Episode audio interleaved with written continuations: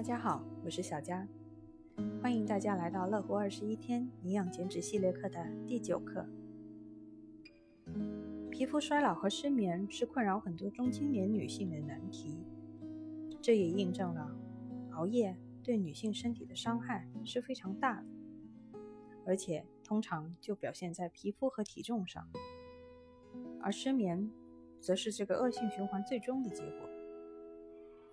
根据《生命时报》联合调查显示，超过八成的人有晚睡的习惯，近七成的人因此出现健康问题。在参与调查的两千一百人当中，每天晚上十一点以前睡觉的人仅有百分之十六点一，十一点到十二点睡的占百分之三十一点三九，十二点到凌晨一点睡的占百分之三十三点九一。而凌晨一点以后睡的占到了百分之十八点五三。都说女人要靠睡觉来养颜，这话一点也没错。如果女性失去了充足的睡眠，那么肌肤状态就会越来越差。英国《每日邮报》报道，四十六岁的 Sarah Truman 参加了英国伦敦一个睡眠学校的实验。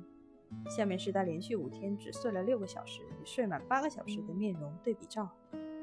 大家可以看一下两张照片，有非常明显的对比。连续五天只睡六小时的这张照片，他的面容上显示非常憔悴。如果睡眠时间不充足，身体的内分泌和神经系统都会遭受到破坏，肌肤会变得越来越差。熬夜首先伤害的就是肌肤，因为肝胆排毒是夜里十一点到两点。如果你老是撑着不睡，它就不能够做大量的排毒。如果肝脏排毒不干净，那眼睛下方皮肤最薄的地方就会黑掉，变成黑眼圈，然后脸部有棱角的地方就很容易卡出斑来。所以皮肤上的斑也称肝斑。下面这张图可以让你很清晰的看到我们的哪一个时间肝脏都在进行怎么样的一个状态。我们看到夜里十一点到凌晨一点这个时间是肝的排毒时间，这个时候我们需要在熟睡中进行。晚上在十一点前准备睡觉，可以让皮肤更有光泽，预防早衰，还可以消除疲劳状态，让脏腑得以休息，为人体储备能量。睡眠时间与体重增长的确有着密切的关系。睡眠不足可以导致人体自身减缓新陈代谢的速度，进而影响热量的摄入和消耗，使体内能量逐渐蓄积，形成脂肪层，从而造成肥胖。美国一项历时十六年的跟踪研究发现，每天平均睡五小时的人比睡六小时的人增重多，睡六小时的人又比睡七小时的人增重多。换言之，睡得越少，越易长胖。如果一个人连续两晚睡眠小于四小时，瘦素水平降低百分之十八，饥饿激素会增加百分之二十，而瘦素的功能是抑制食欲、减少能量摄取、增加能量消耗、抑制脂肪合成。瘦素降低会变得更想吃高热量的食物，就会增加你长胖的几率，特别是胖大腿。有人说熬夜会瘦，但熬夜少掉的体重其实都是身体宝贵的肌肉，并没有减掉脂肪，还会让你以后更难受。同时，在熬夜之后，很多人都感觉到精神不振，很容易出现疲劳的情况。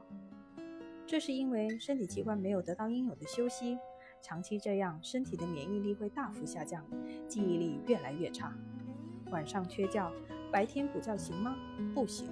俗话说“一夜不睡，十夜不醒”，意思是说，如果一晚上不睡觉，就算再睡上十夜，也不能把不睡的损失补回来。从睡眠结构来看，超过正常睡眠时间的睡眠都属于浅睡，因此就算一口气睡了十多个小时，也不能一口气把之前欠的睡眠补回来。如果只有一个晚上没睡好，那第二天白天的短时间补觉可以很快让你恢复精力和体力，但切记补觉时间不宜过长，否则会影响当晚的睡眠。但如果是长期缺觉，白天的补觉并不能完全恢复身体受到的损害。那么每天要睡多久才是好的呢？你可能早就听说过每天要睡七到八小时，其实这只是一个概况。毕竟我们每个人的个体情况是不一样的。关键不是睡多长时间，而是在该睡的时间入睡。你的生物钟自然会叫醒你。当你保持在十一点左右入睡时，你会发现你的自然醒时间大约在凌晨四点。你其实也可以看到凌晨四点的洛杉矶，不信试试。身体比你想象中要聪明得多，你可能有这种经验：自然醒起床后的状态，往往比你赖床再睡一会儿的状态要好。有时候睡得多，不见得精神好，是不是呢？很多人熬夜也有一个原因是午睡时间太长。午睡的时间和晚上的睡眠时间一样，都是有质量最重要。在午睡十一点、十三点之间休息二十分钟，即可缓解疲劳，提高工作效率。所以，规律的作息是良好睡眠的基础。均衡的饮食又可以帮助你调整睡眠的质量，让你该睡的时候就犯困，该醒的时候就精神。良好的心态和情绪调节能保证你的睡眠质量。适当的运动可以让你每天都更有活力。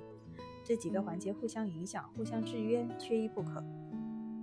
下面为大家总结了几条保持良好睡眠的原则：第一，尽量努力维持固定作息，即使是假日，也不要轻易改变入睡和起床的时间。第二，确保睡觉的环境是安静和黑暗的。第三，卧室温度不要太高，否则会扰乱睡眠。第四。白天应避免花很长的时间午睡或小息，否则会减少睡眠的驱动力。在晚上更不容易入睡，午睡的时间十五到二十分钟就好，下午三点后就不宜再睡午觉。第五，一般人下午三点以后，失眠者中午过后就不要再喝含有咖啡因的饮料。第六，睡前避免喝酒、抽烟、剧烈运动，应花一小时放松自己。第七。不要把烦恼带进卧室。第八，如果睡不着，应立刻起身离开房间，看书或做点自己喜欢的事，直到觉得困了再进。最后，给失眠的你推荐这本书《好睡眠多甜美》，很多人看完就不失眠喽。